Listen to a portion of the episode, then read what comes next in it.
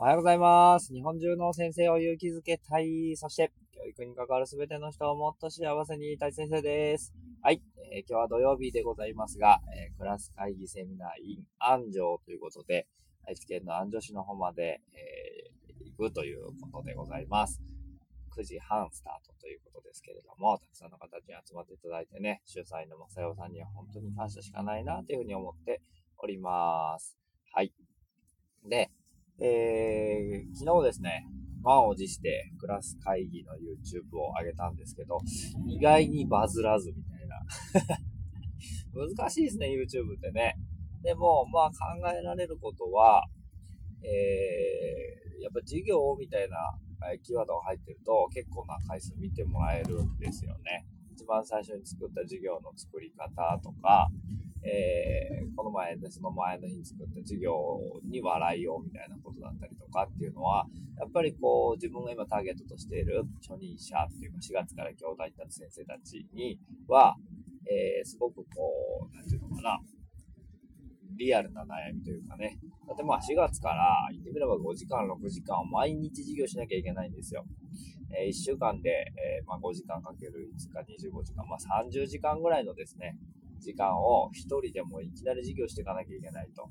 そりゃ結構ね、ええーってなりますよね。やばいってなると思うんですよ。でそこがやっぱり今は掘り起こしとしては大事なのかな。で、まあ、4月、5月、6月ぐらい乗り切ってくると、あ、どうやってクラス作っていこうみたいな悩みにぶち当たったりするので、そこでクラス会議の登場かなという気もしています。だから今言言ってみれば、授業作りのコンテンツみたいなことを、えー、上げていってですね。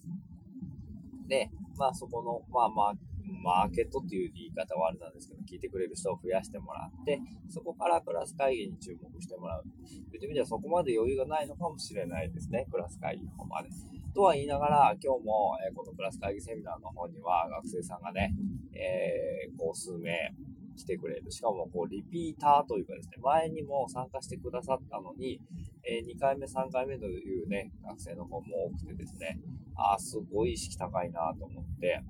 楽しみだなって、そういう子と一緒にクラス会議をやっていけるっていうのが僕はすごく楽しみなので、その子たちにも、どうやったらこれいけるかなみたいな、YouTube の話とか、このヒマラヤの話も相談しながら、えー、いけるといいなっていうふうに思っています。はい、来てくれる方、本当にありがとうございます。で、YouTube いろいろこうやってみるとですね、いろんなことが見えてきて、本当に面白いなと思っています。で、まあ、888人、889人が今登録していただいてるんですけど、もう結構頑張ってんな、みたいな。ね、あのー、まあ、会った人に無理やりじゃないですけど、あの、今開いてチャンネル登録してみたいなこと言う時もあるんですけど、うん。あのー、でもそれでも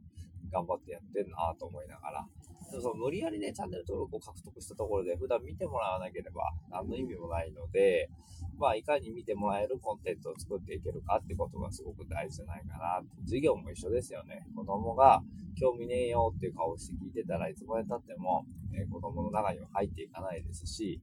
えー、こうね、面白くないでしょみたいな風になっちゃうので、そこをなんとかね、こう、クリアしていかないといけないなというふうに思っております。あ、今日センター試験なんですね。だからいっぱいこう、駅から歩いてんだっていうのがわかりますけどね。頑張ってほしいなって感じですけど、高校生の皆さんね。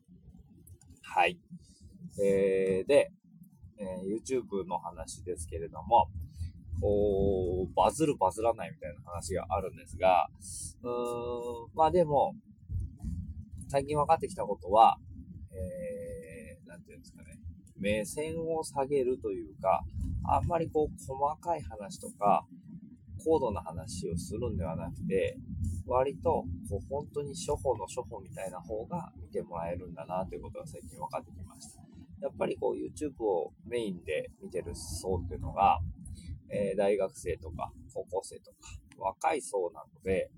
こう、深いところまで話をするよりは、割とライトなところをしていた方が、見てもらえるんだなっていうことがわかります。ね、簡単に勉強していけるみたいな。で、本気になった人は多分本を読んだりとか、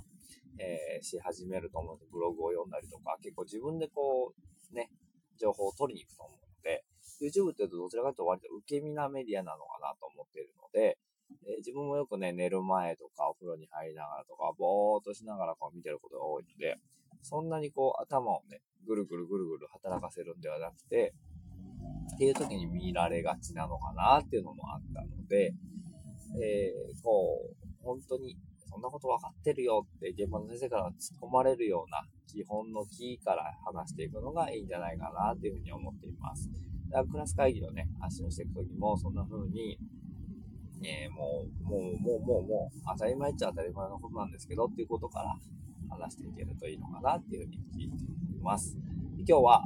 えー、最初にね、対話って何ですかっていうキーワードをこれ始めようかなというふうに思っていて、昨日もツイッターで夜ね、ちょっと呼びかけたんですけど、結構みんなの返してくれるリプライがすごく面白くて、あ、そういう風に捉えるんだとか、この人はこういう風に思ってんだなとかがですね、すごく面白いんですよね。で、ここはまた難しいとこで、抽象化すぎ、抽象的すぎても、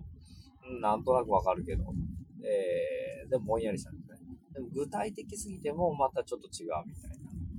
えー、岡崎さんがなんかがね、返してくれたのが面白かったなと思っていて、なんかみんなでご飯食べたいって言った時に、えー、ハンバーグ食べたい、スパゲッティ食べたい、えー、ケーキ食べたいみたいな話があって、えファミレスにする、フードコートにするみたいな話の中で、まあ近いし、デザートも豊富だから、あそこのファミレスにしようみたいな決定をすることが対話じゃないみたいなことを、まあ会話形式で答えてくれていて、あ、これわかりやすいな、みたいな感じがすごくあってですね。あなたが思う対話っていうのは何ですかっていうのをね、このヒマラヤのコメント欄でもいいですし、ツイッターでもいいんですけども、そこをみんなでこうやっていけると、すごく面白いんじゃないかなと思っています。はい。ということで、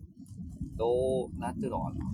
結局はですね、これなんかもう投げかけてみんなに答えをもらうんですけど、まあ決めるのは最後は自分なんですが、でもやっぱり自分の中でも一個こう膨らむものがあるといいなっていうことですよね。えー、話す前より後の方が、えー、自分の中の考えが広がったりとか、視野が広がったりっていうことができていけるのが対話なんじゃないかなって今のところ僕はそう思っています。これが大正解でも、えー、間違ってもないので、えー、ということで、はい。ということで今日は対話というところからスタートしたいなと思っております。どんなセミナーになるのか楽しみですが、